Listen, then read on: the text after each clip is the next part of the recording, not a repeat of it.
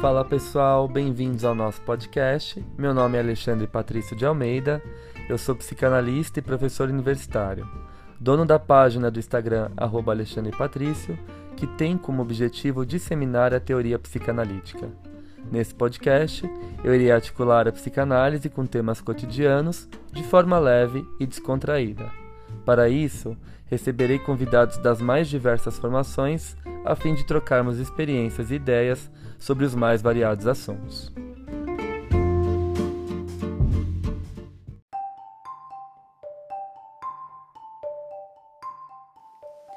Passando para avisar vocês que esse episódio foi gravado em forma de live na minha página do Insta. Com o intuito de fazer a psicanálise circular ainda mais, decidi compartilhar a gravação aqui no nosso podcast. Espero que gostem. Nós vamos falar de um filme que causou bastante inquietação no mundo psi. É, muita gente se perguntando, na época eu estava dando aula para os meus alunos na universidade, e aí falaram, professor, faz uma análise do filme, faz uma análise. Eu acabei escrevendo algum texto sobre ele, que saiu no meu Instagram, né? E tenho aí dois posts do filme é, do Coringa, eu fiz uma análise, escrevi umas palavras a respeito da psicanálise e o filme. Uh, mas os alunos pediam muito para que eu falasse dele na aula, para que eu articulasse alguns conceitos. Uh, e aí eu vou fazer isso em forma de live, então. Compartilhar isso com vocês, ter essa troca e trazer um pouco do meu olhar psicanalítico para esse filme, porque eu acho que cada psicanalista tem a sua visão. Eu já vi análises diferentes desse filme, por, por várias óticas da psicanálise. Como os meus alunos sabem, eu gosto de trabalhar sempre com uma psicanálise transdisciplinar, uma psicanálise que não se limita somente aos conceitos freudianos, né, uma psicanálise que abranja também os conceitos winnicottianos, kleinianos, um pouco de Bion, que são os autores principais que eu trabalho, tá? Uh, bom, então vamos falar um pouquinho do início do filme, né? É um filme, é, é um conjunto da obra, né? A gente tem aí a atuação espetacular do, do Joaquim Fênix, né? A gente tem uh, o conjunto de trilha sonora, de fotografia, de efeitos visuais, de maquiagem. É, e, então, o conjunto da obra é espetacular. Para mim, o Coringa é um dos melhores filmes que eu já vi. É, então, eu acho que vale a pena é, quem não viu ver, né? E quem já assistiu agora, eu acho que talvez vai ter um outro olhar sobre o filme através desses comentários de hoje. Eu espero que tenha. Bom, então vamos lá. O filme começa é, retratando um caos na cidade, né, a greve dos lixeiros, e eu acho que esse lixo se acumulando é algo muito simbólico.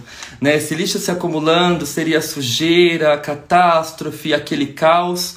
E, em meio a essa notícia, a cidade está um caos, os lixeiros estão em greve, tem lixo se acumulando, né? Ah, tá intransitável, a cidade cheia de sujeira. Em meio a essa notícia sendo narrada, a gente tem. É, o, o Joaquim Fênix em frente ao espelho, né, se maquiando e brincando com o rosto, fazendo um sorriso forçado, se olhando no espelho, fazendo um sorriso forçado, depois coloca o rosto para baixo, faz uma cara triste, né?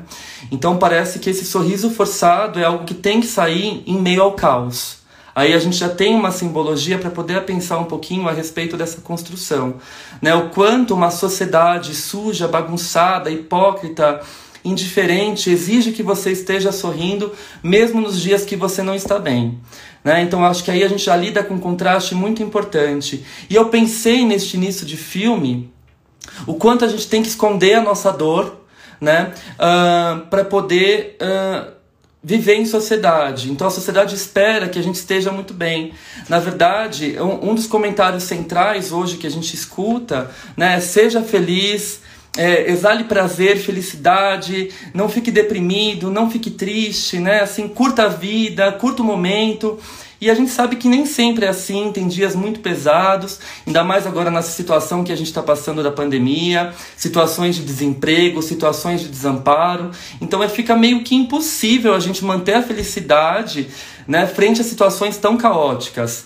Então eu acho que essa simbologia da cidade repleta de lixo, uma bagunça, e o Coringa se olha no espelho e força um sorriso, né? Parece é, nós que somos uh, obrigados a, a sorrir frente ao caos, né? E aí eu fico pensando quanto, por exemplo, essa própria situação da Covid-19 trouxe essa banalização da realidade, né? Uh, nós lidamos com mortos, 60 mortos, 40 mortos, 50 mil mortos, né? Por dia, por minuto, por hora. Então tá um caos e as pessoas se acostumaram a esses números, né? Então o repórter anuncia, hoje passamos de 60 mil mortos. Hoje passamos de 70 mil mortos. Né? E de repente você tem aí bares e restaurantes abrindo no Rio de Janeiro, as pessoas rindo disso na calçada, né? E falando que isso é uma bobagem, né? Imagina que elas vão ser atingidas pelo coronavírus, né? E a gente é obrigado a seguir a vida em frente, agir como se tudo tivesse normal, sorrir, né? Então é impressionante o quanto a sociedade cobra de nós um bem-estar quando na verdade esse bem-estar não faz parte da nossa realidade psíquica. O real é, é muito difícil viver, é muito difícil sustentar esses sentimentos internos nossos de angústia, de desamparo, de abandono. E é lindíssima essa cena porque a gente vê é, o Fleck se olhando no espelho, que é o Coringa, se olha no espelho, força um sorriso e nesse momento escorre uma lágrima do seu rosto né? O quanto é difícil sustentar uma ilusão de felicidade perante uma sociedade adoecida, uh, egoísta, indiferente, rude, preconceituosa, mesquinha, julgadora. O quanto é difícil manter o sorriso no rosto frente a tantas situações adversas, né? Bom, e aí uh, ele tá naquele começo do filme e, e ele sai vai fazer o show dele de palhaço na rua, é, é, divulgar a loja que ele divulga, lá liquidação, e de repente passam uns meninos, roubam esse cartaz dele que ele está divulgando, vestido de palhaço. Opa, a câmera faz parte.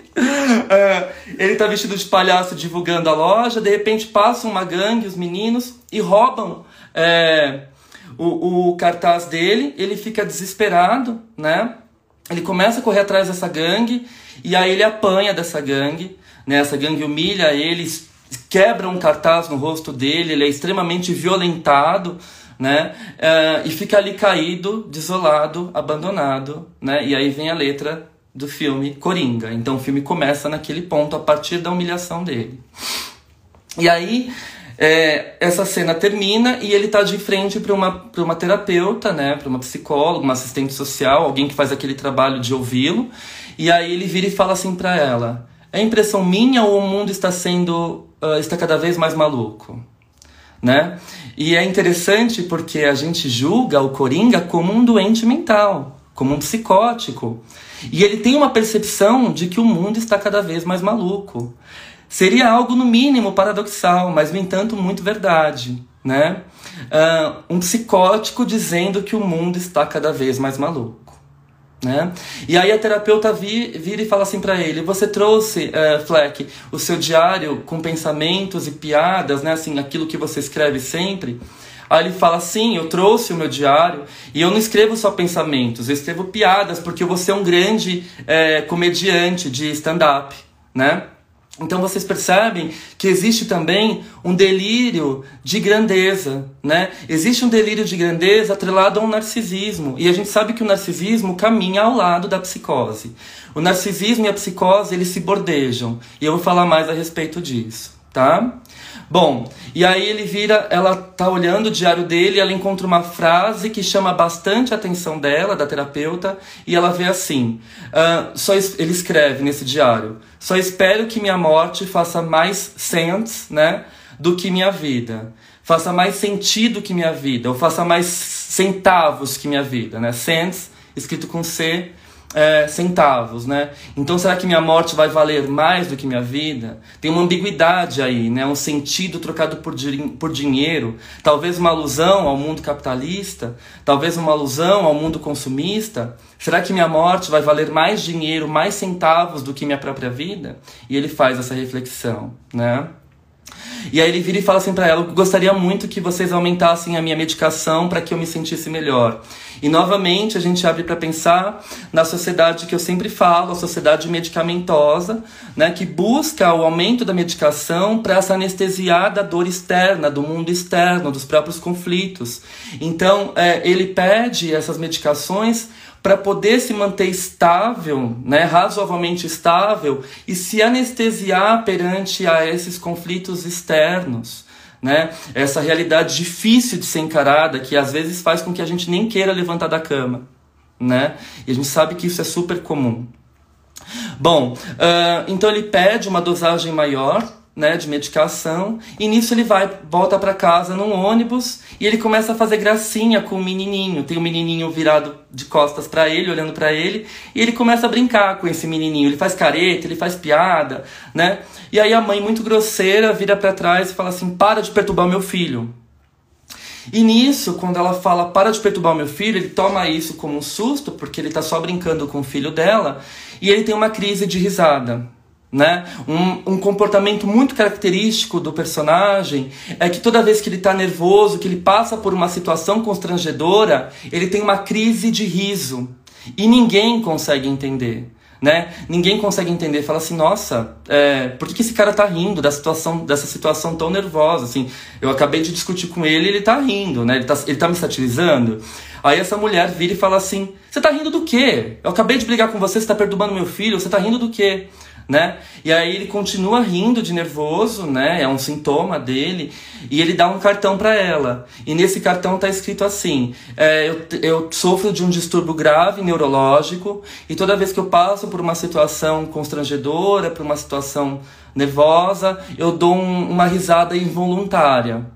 E aí a mulher lê aquele cartão e ela meio que se sente culpada e ela fala para ele: "Desculpa, né? Eu fui indelicada com você".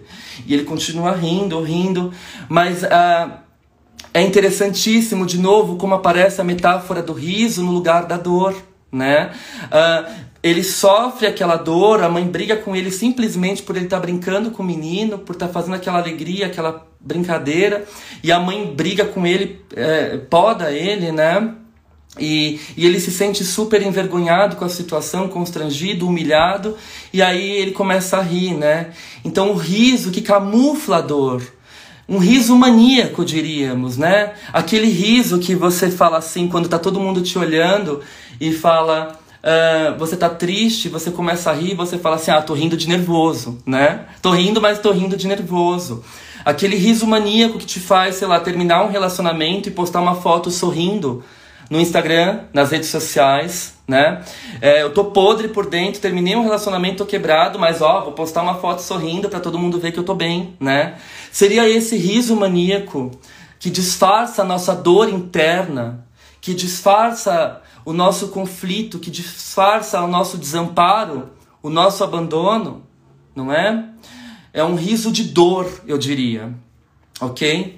Bom, uh, e aí aparece uma cena muito interessante, ele chegando em casa e ele sobe umas escadarias para ter acesso ao seu prédio.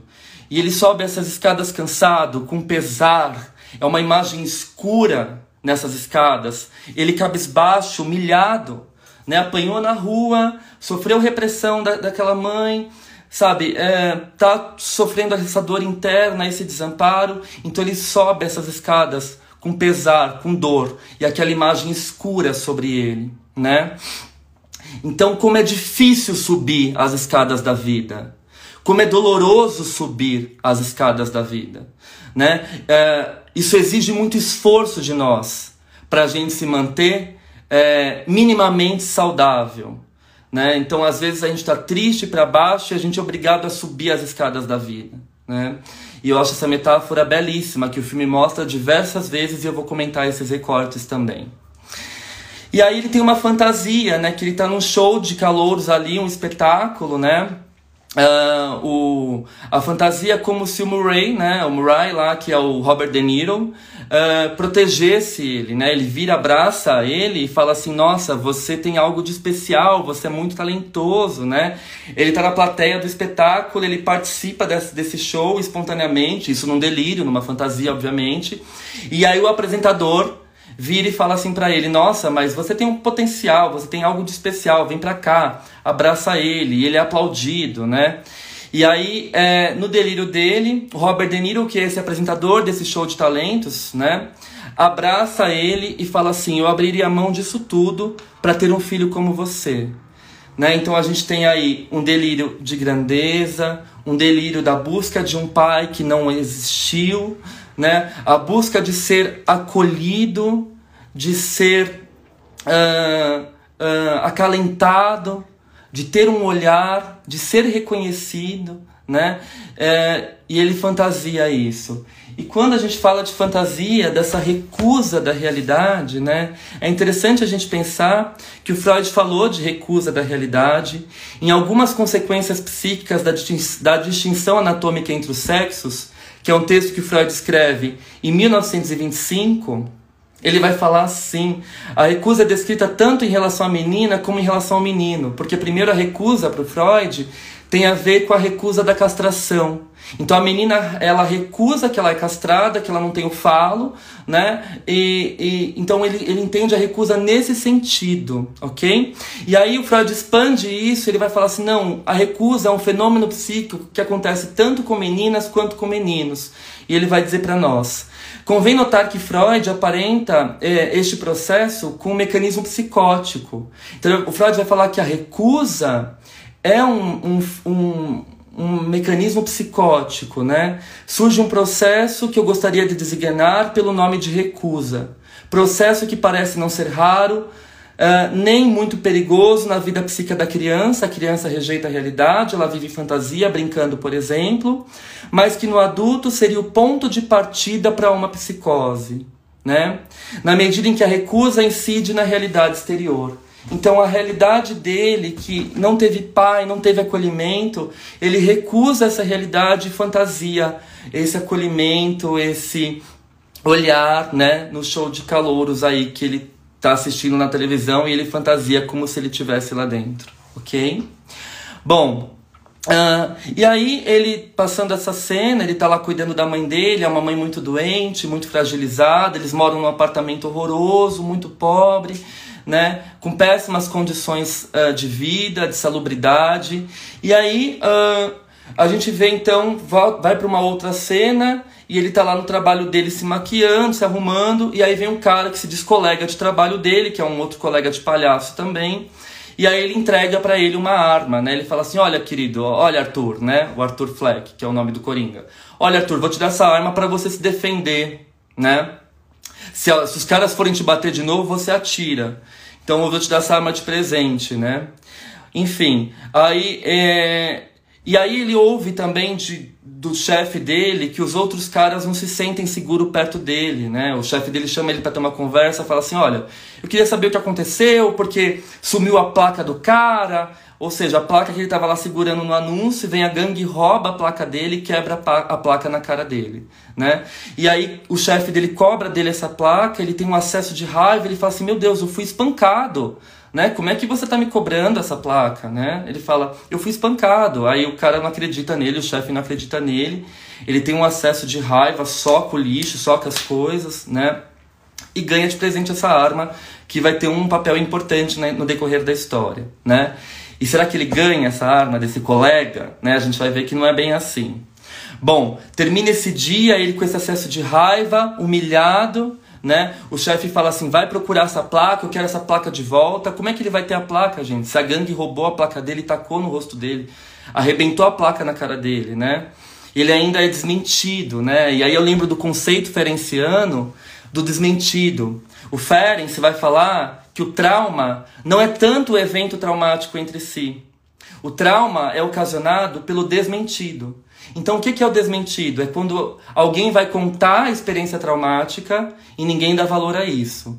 Então, por exemplo, uma criança que sofre um abuso, seja ele de qualquer ordem, e ela vai compartilhar esse abuso com alguém, e aí o adulto vira e fala assim: Imagina, isso é coisa da sua cabeça, ninguém te abusou, ninguém te bateu, ninguém mexeu em você.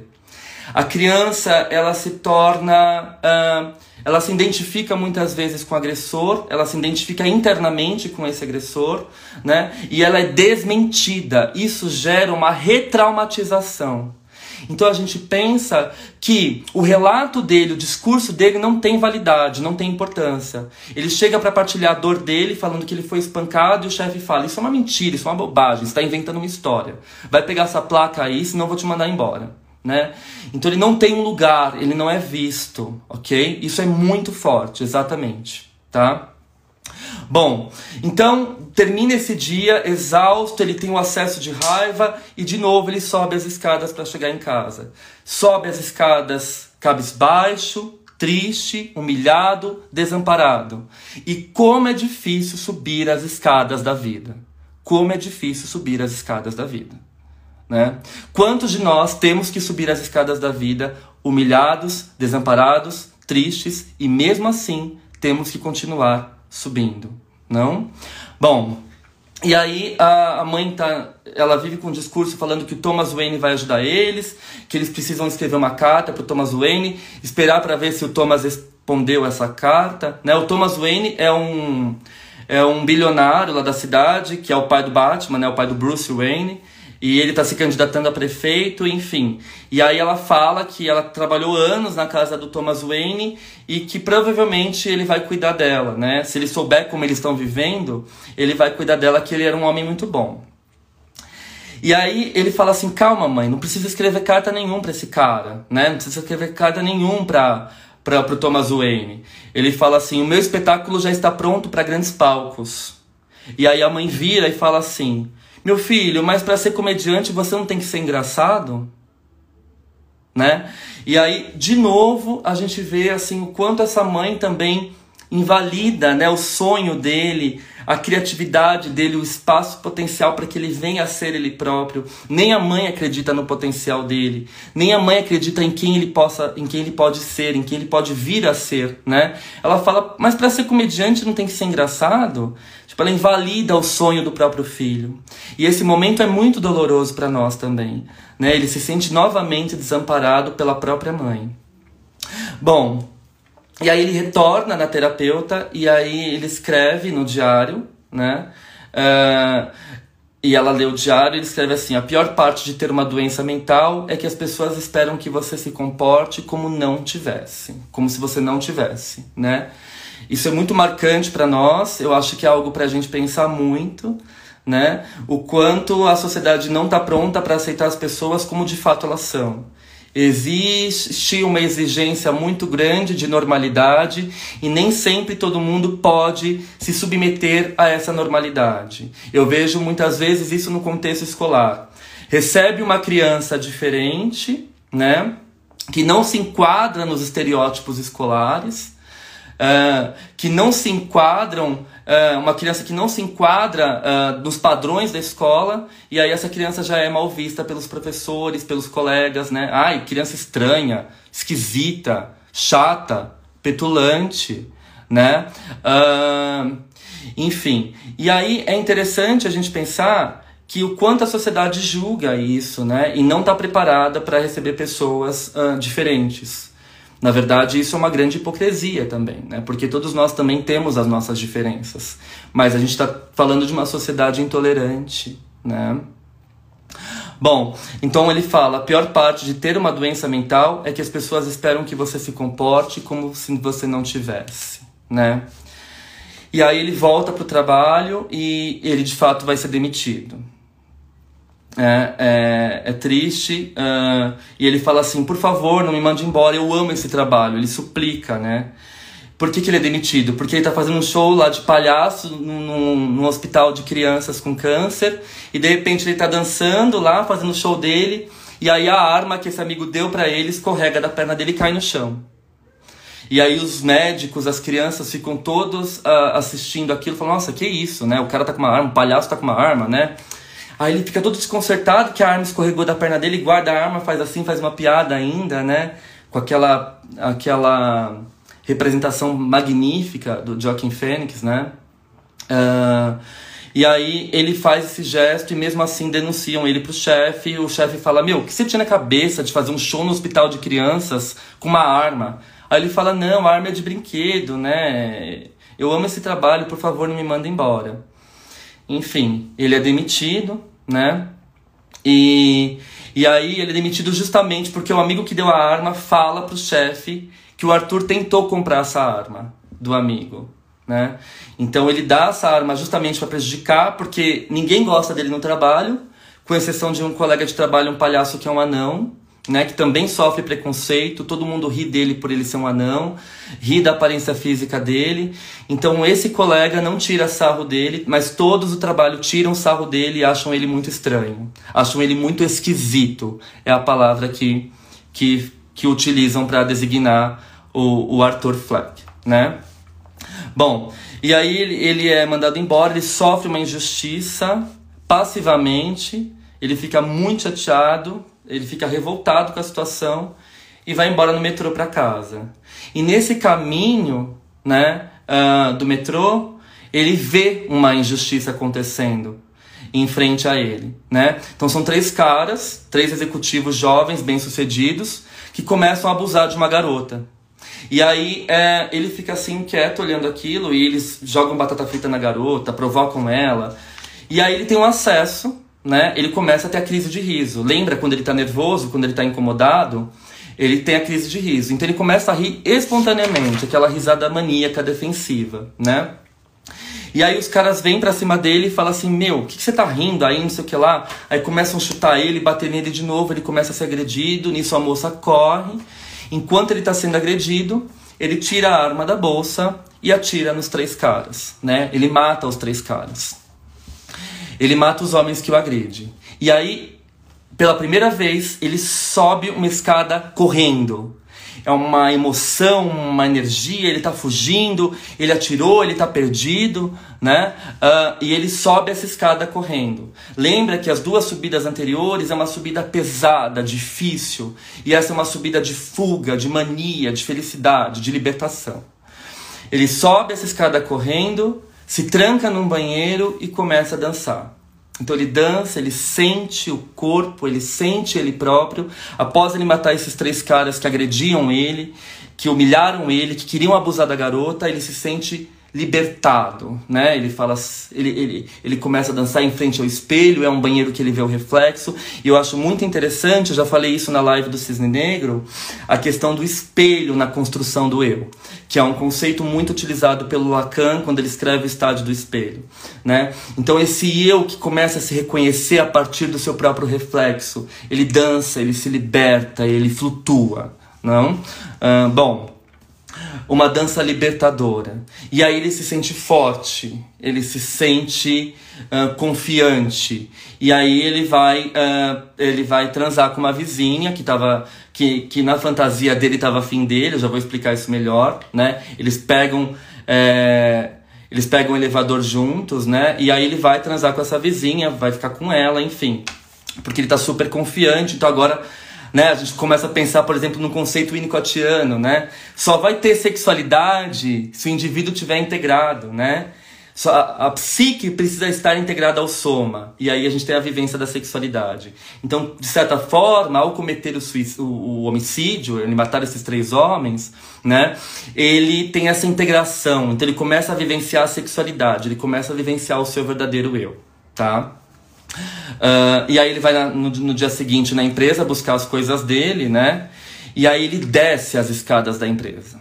Aí é diferente. Ao invés de subir, ele desce, né?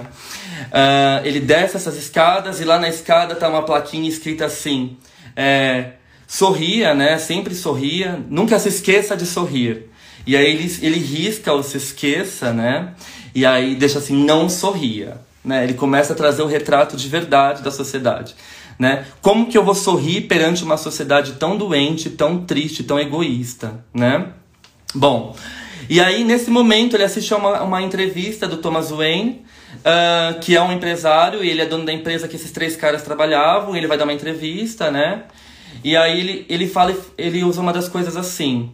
É, aconteceu uma barbaridade, todo mundo comentando a notícia, um cara vestido de palhaço mata três caras no metrô, né? Três executivos no metrô, três cidadãos de bem no metrô, né? E aí começam a falar dessa notícia, né? Essa notícia começa a circular. E aí o Thomas Wayne, que é o dono da empresa que esses caras trabalhavam, vai dar uma entrevista. E aí ele fala assim: é claro que o cara tem que estar vestido de palhaço, né? É um covarde que tem inveja de pessoas bem-sucedidas como nós, né? Aliás, é, é, típico desses palhaços terem inveja de pessoas ricas e bem-sucedidas, o Thomas Wayne fala. Né? E aí a gente começa a fazer analogias, né, gente? Porque assim, como que os políticos, o poder trata a gente, né? Como palhaço, né? A gente paga imposto, a gente paga os nossos todas as nossas o que a gente é obrigado a pagar, né? E aí eles tratam a gente como palhaço, né? Eles estão lá na frente falando assim, ah, os palhaços que paguem, né? Os palhaços que votem, né? A gente faz meia dúzia de promessa na campanha, todo mundo acredita. Vem idealizações, figuras de ídolos, né? Então a gente é palhaço também, né? Nada, o filme nada mais mostra do que a grande verdade, né? Uh, e aí, depois disso, ele está bastante perturbado, ele reencontra com a terapeuta, e aí ele fala assim para ela, ele está desabafando, e ele fala assim, nossa, eu eu nem sabia se eu existia, né? É... E aí ela, ela fala assim para ele, ah, né, como que você se sente, como que você tá? Ele pega e fala assim, não, chega, né? Você só me faz pergunta automática, eu nem sei se você me ouve, né? É, só o que eu tenho é pensamentos negativos, eu só tenho pensamento negativo, minha vida é uma desgraça, eu só penso em porcaria, né? E você só me pergunta as mesmas coisas, como que anda a minha vida, como que estão as coisas, e aí é uma crítica também, né? Um sistema de escuta aí psicológico muitas vezes automático, né? Um, um sistema de saúde mental meio debilitado, né? Porque a gente não tem pessoas também é, não tem um incentivo do governo, não tem um apoio né, do Estado, então às vezes esse serviço acaba acontecendo de forma automática. Né? E isso é muito complicado também, porque como lidar com saúde mental num país que desdenha a saúde mental? A gente sabe que a saúde mental não tem importância alguma no nosso país. Né? Se a gente falar para um colega nosso, nossa, eu vou fazer terapia, ele já te olha torto ou ri de você e fala, nossa, você tá louco, né? Louco faz terapia. Então assim, ah, eu tô com depressão, ah, vai lavar a pia cheia de louça, né? Que passa a depressão, né? Então aí vem aquele sentido assim, você só me faz perguntas automáticas, você não quer saber quem eu sou. Eu não sei se eu, eu não sabia se eu existia, mas a verdade é que eu existo, ele fala para ela. E nesse momento ela vira e fala assim: Fleck, a terapeuta, cortam as verbas, né? Cortaram as nossas verbas. A sociedade está pouco se lixando para pessoas como você e como eu. É belíssima a fala dessa terapeuta é belíssima, né? A sociedade está pouco se lixando para pessoas como você e como eu. Ou seja, os terapeutas profissionais de saúde mental, né, também são extremamente valorizados. Não só as pessoas que têm algum tipo de adoecimento psicopatológico, mas também os profissionais da área de saúde, né? O quanto a gente vê a desvalorização do serviço do psicólogo, de um, psica, de um psicanalista, de um terapeuta, né? Ah, estudou humanas, né? Estudou isso aí, isso aí. Só para ouvir os outros, o cara fica estudando cinco anos, né? Então, assim, que perda de tempo, não. Uh, e aí a gente percebe o quanto isso ainda acontece na nossa sociedade, né? O filme faz essa crítica quando a terapeuta fala: eles estão pouco se lixando para pessoas como você e como eu. Ela não se exclui da dualidade, né? Uh, e aí cortam a assistência dele, ele fica sem terapia, ele fica sem medicação, ele fica sem apoio algum do Estado. Isso é muito triste, né? E aí ele sai de lá, ele, ele vai se apresentar num, num stand-up comedy e, e, ele sobe as escadas confiante, essas escadas estão com uma iluminação vermelha, ele não tá mais cabisbaixo, né? Parece que esse eu tá mais revoltado e esse vermelho também lembra uma revolta, né? Um calor, aquela emoção, né? Então ele sobe as escadas confiante para se apresentar. E aí ele sonha que ele é aplaudido. Novamente vem o delírio de grandeza, né? O delírio de ter aí um narcisismo, um reconhecimento que ele nunca teve a vida inteira. Então ele delira com isso. Lembra? A recusa da realidade que o Freud nos fala né? Então eu recuso essa falta e parto para um delírio, né? Então eu sonho que eu sou aplaudido. Ele sonha também que a vizinha que está lá, que ele supostamente transa com essa vizinha, mas que também é uma fantasia, né? Isso não acontece. Essa vizinha é um projeto das suas fantasias, né? Tá lá aplaudindo ele e eles saem juntos, né? Uh, e aí ela, ela fala assim para ele: Ah, eu acho que o cara que fez isso, que matou os três caras lá no metrô, é um herói, né? Então o delírio ele vem justamente, a fantasia vem justamente para alimentar esse lado narcísico dele, né? É uma construção do alter ego dele, né? Essa vizinha que ele alucina, é alguém que acolhe, que apoia, né? Bom, uh, e aí uh, ele vai até a casa do Wayne, né? Porque a mãe tá totalmente ali atormentando ele e ele descobre numa carta que a mãe escrevia para o Wayne que ele é filho do Wayne, né? A mãe registra numa carta, fala assim: "Por favor, ajude, me ajude e ajude o seu filho". E ele fica indignado quando ele descobre isso, ele vai até a mansão do Wayne, encontra o Bruce ali, né? Tem uma troca de diálogo tal, e aí ele encontra um, um funcionário da casa e ele fala assim: "Olha, nunca existiu esse caso, sua mãe é paranoica, né? Ela é, ela te enganou, assim, esse caso nunca existiu, você não é filho do Sr. Wayne, né? Aí ele fica revoltado, ele reage um pouco com agressão, né? Uh, e aí ele, ele volta para casa e nesse momento a mãe tá saindo da casa de ambulância passando mal, né? Uh, ela teve um derrame porque foi entrevistada pela polícia, é claro. A polícia está investigando ali as mortes, né? Uh, Uh, a polícia está ali investigando as mortes, vai entrevistar a mãe dele, e aí a mãe dele tem um derrame e ela sai da casa passando mal. Ele fica muito preocupado, entra na ambulância com a mãe, né? E, e aí, quando ele está no hospital com a mãe, ele vê uma cena na televisão. O espetáculo que ele fez lá, uma parte que ele fez daquele stand-up comedy, filmaram, né? E mandaram para aquele programa lá que ele sonhava e que ele ia ser uma estrela. Aquele programa que aparece no começo do filme, né? Do Murray. E aí ele está sendo ridicularizado nesse programa. Né? O Murray coloca recortes da cena, do stand-up comedy dele, do espetáculo dele. E aí uh, ele está sendo ridicularizado. As pessoas riem dele, tiram sarro dele, né? Uh, e ele se sente muito mal com isso. E nisso começa um movimento na cidade de revolta, né? Matem os ricos, né?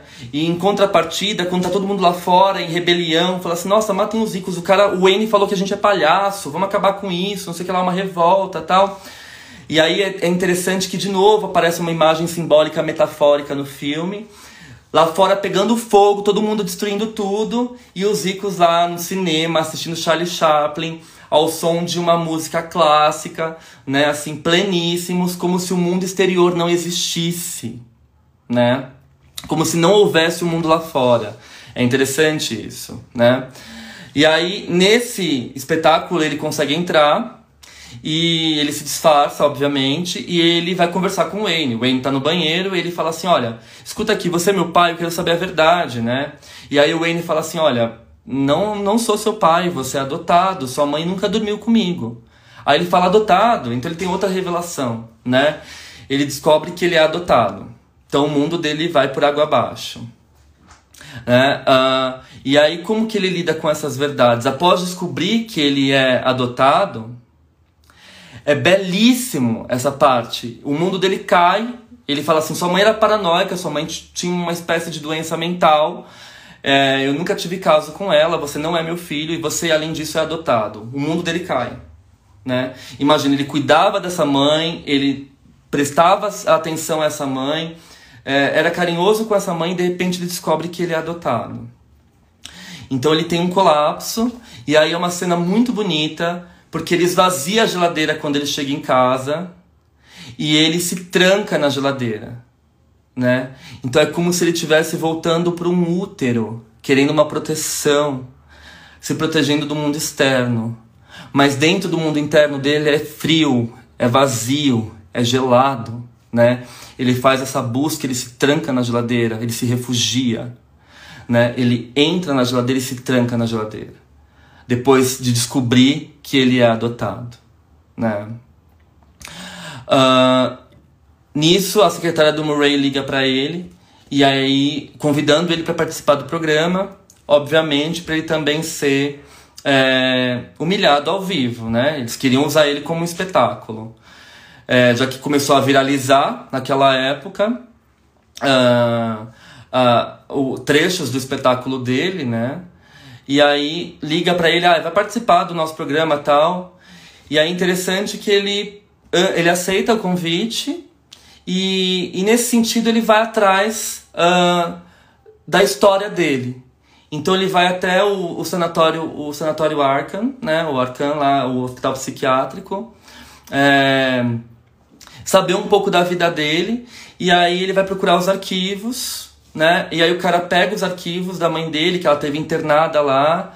Uh, e aí mostra os arquivos para ele, né? E fala assim: ah, escuta, mas você é o que dessa senhora que você tá procurando, né? Dessa Penny Fleck. Aí ele fala: eu sou filho, né? Ele fala: ah, você é filho, então não vou te dar os arquivos, né? Ele pega os arquivos de volta. E aí o Coringa, né, o Arthur, puxa os arquivos e sai correndo e desce as escadas, novamente como se ele estivesse mergulhando, desesperado, no interior do seu psiquismo. Ele se refugia no seu mundo interno. Ele foge com os arquivos, ele desce, desce as escadas desesperado, se tranca ali embaixo na saída de emergência, na saída de emergência, né? Eu vou procurar a minha história no momento emergencial, crucial para mim. Olha as metáforas presentes no filme. E aí ele começa a olhar o histórico e ele vê que de fato ele foi adotado e que a mãe permitia que ele fosse abusado. Então ele não era filho legítimo, ele foi maltratado por essa mãe. Essa mãe tinha vários relacionamentos e ele Uh, esses relacionamentos eram abusivos e maltratados. Batiam nela, o, o, namorado dela batia nela e batia no menino, no Arthur, né? E aí terminava o laudo uh, com, com falando que a mãe tinha uma psicose delirante, uma personalidade narcisista, que ela foi internada pois colocou a vida do filho em risco, né? E aí tem um, mostra uma lembrança, um recorte, né? Que ele diz assim, é, a mãe dele falando eu nunca ouvi ele chorar. Ele foi sempre um garotinho feliz, né? A mãe psicótica que vive em delírio, que fala, eu nunca ouvi ele chorar. Né? Então, assim, o, o, o, namorado da mãe batia nele, abusava dele, ele foi encontrado cheio de marcas, ele sofreu um traumatismo severos no crânio, na cabeça, e ela fala: Eu nunca ouvi ele chorar, ele foi sempre um garotinho feliz. E ela chamava ele de feliz. Meu feliz, vem, vem cá com a mamãe, meu feliz ela chamava ele de feliz, né, de happy, né? É interessante isso, porque ela não ouvia o filho chorar, né? Ela o chama de feliz. De certa forma, ela não dá legitimidade à sua dor. Ela não legi legitima a dor e o sofrimento do próprio filho, né? Bom, uh, e aí ele sonha que ele tem um dia péssimo, ele, ele fala que ele tem um dia péssimo, ele entra lá na casa da vizinha, que supostamente ele saía com ela, transava com ela, e aí a vizinha se assusta, ela fala, meu, o que você tá fazendo aqui, né? Vai pro seu apartamento, você quer que eu chame sua mãe? E aí ele fala assim, não, né, eu só tive um dia péssimo, deixa eu ficar aqui um pouco, né? E, e aí ele senta no sofá da vizinha e ele se dá conta de que tudo aquilo, aquilo que ele sonhou com essa vizinha, não passou de um delírio, de uma fantasia. A história de amor entre os dois nunca aconteceu, ela nunca teve do lado dele, né? E aí ele olha para essa vizinha e faz um movimento simbólico que é atirar na cabeça, né? E esse atirar na cabeça é uma morte, uma morte da própria história, da construção dele, da vida dele que foi uma vida falsa, cheia de traumas né, cheia de cisões, um ego totalmente desintegrado por um ambiente negligente, né, por uma mãe psicótica, paranoide, né, por um, um relacionamento abusador. Né, e aí ele, ele morre, ele, ele mata, ele mata a própria história, ele mata aquilo que ele construiu.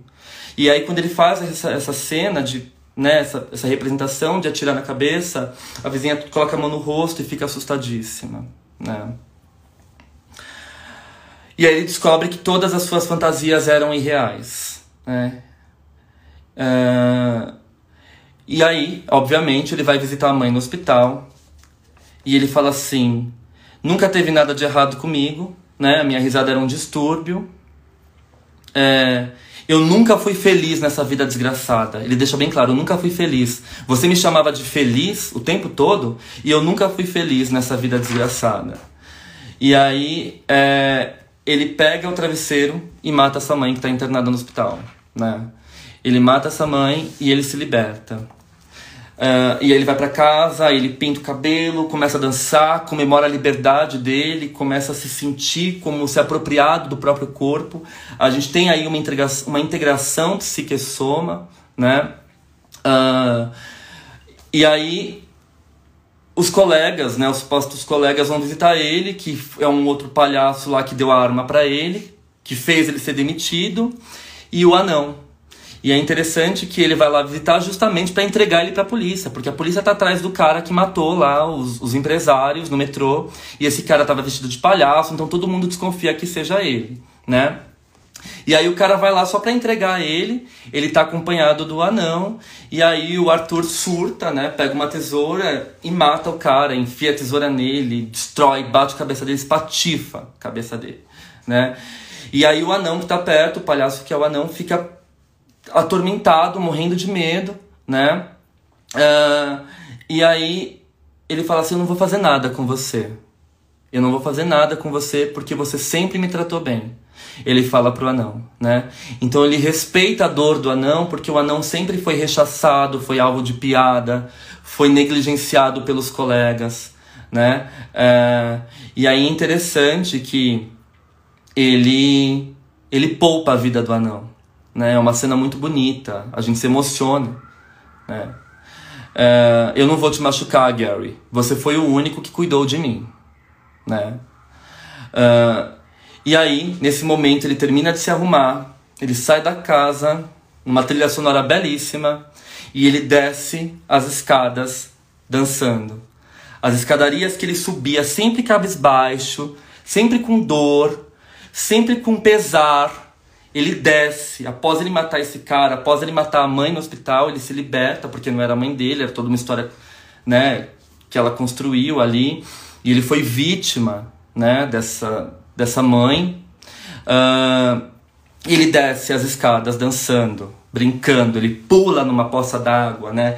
Criança pula na poça d'água. É como se ele estivesse nascendo de volta. A gente tem aí um nascimento, uma regressão, né? Uma criança que está crescendo, que está aparecendo, ele se liberta do aprisionamento, né? É... E é interessante que é uma dança, e a dança nos lembra o brincar, né? E se a gente parar para pensar no brincar, uh, o Winnicott vai nos dizer: é no brincar e somente no brincar que o sujeito pode ser ele próprio no seu potencial criativo, né? E aí, então, ele vai fazer a entrada triunfante no programa que ele é convidado a participar. Ele entra no programa triunfante, né? Desliza, dança, todo confiante, né? E aí ele faz uma brincadeira sobre a sociedade. Ele fala assim, olha, é, eu posso falar a verdade? Eu acho que a sociedade é um porre, não sei o que lá, né? Ele faz uma crítica sobre a sociedade, sobre uma situação de polícia. E aí o cara fica assim, abismado com a crítica dele fala assim, que isso? O que você tá falando? Essa gente é gente de bem, né? Essa gente que morreu é gente de bem. Os policiais é, são gente de bem, né? Assim, é, e aqui é um programa de gente decente. E é curioso, né? Um programa de gente decente que satiriza uma pessoa que tem distúrbios mentais, que é ele, né? Olha que paradoxal, olha que hipócrita, né? E aí a gente para pensar o quanto a nossa sociedade é hipócrita, né? Ai, a traição é um absurdo. Ai, é, relacionamento aberto é um absurdo. Não sei o que é um absurdo, né? E por baixo da moita tá lá fazendo as coisas erradas, né? Fazendo, é, driblando o casamento, botando chifre na esposa, mas adora criticar o outro, né? Então aí ele vira e, e, e, o apresentador fala: para de falar isso, de fazer essa crítica social, né? É, aqui é um programa de gente decente, de gente decente que satiriza uma pessoa portadora de problemas mentais, né? Uh, e aí ele vira e fala assim: minha vida não passa de uma comédia, né? Uh, eu tô cansado do sistema. Só o sistema sabe o que é certo, o que é errado. O sistema decide o que é engraçado e o que não é engraçado. Ele fala olhando para o apresentador, né? Por que vocês se importam tanto com esses três rapazes que morreram no metrô? Se fosse eu jogado no chão, humilhado, vocês passariam por cima, como vocês fazem diariamente. Ele fala, né? E aí ele olha para a cara do apresentador e diz assim: "Alguma vez você já saiu do seu estúdio, né? Você viu como que é o mundo lá fora?"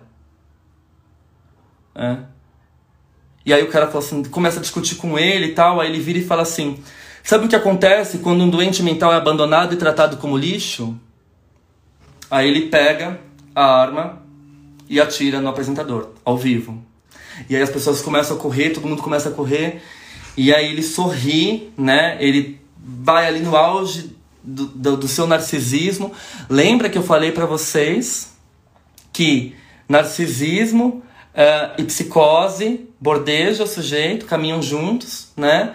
Porque ele se, ele se apresenta de uma forma suntuosa, ele tem delírio de grandeza, né? Porque uh, ele tem ali a conquista do seu narcisismo, o olhar do outro, a integridade do eu, né? Então esse narcisismo, lembra que o Freud fala? Quando eu mantenho o amor em mim e não sou capaz de fazer ligações de objeto, o mundo externo perde o interesse. Então quando essas danças narcísicas que ele faz, essa entrada triunfante, né? É, é uma construção do eu que, no entanto, isola do mundo exterior. Né? Por isso que eu falo que o narcisismo está muito próximo da psicose. O Freud já fala isso. O indivíduo que deixa o amor nele, todo o investimento libidinal nele, não faz relação de objeto. Tá? E aí começa um caos, então. Ele é preso, né? ele é rendido na porta do programa, na porta do estúdio, a polícia pega ele. E aí a cidade se instaura um caos após essa transmissão ao vivo. Todo mundo começa a, a, a tentar destruir a cidade, vai quebrando as coisas, né? Vamos destruir isso, né? Uh, e aí é muito interessante porque quando tá pegando fogo nessa cena final do filme, ele tá indo preso, tá, tá algemado no carro de polícia. Uh, passa uma cena assim, né, que são os Wayne saindo do teatro, do cinema, e o que está em cartaz no cinema é as duas faces do Zorro, né?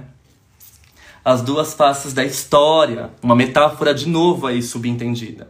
O filme que está em cartaz, que a família Wayne assiste, é as duas faces do Zorro, as duas faces da história. A gente conhecia a história pelo lado do Batman. E a gente começou a conhecer a história pelo lado do Arthur, né? Do Coringa. E a gente vê que a história não é tão bem assim, né? Não é só um vilão e um mocinho. Tem desconstruções aí a serem feitas, né? As duas faces da história, né?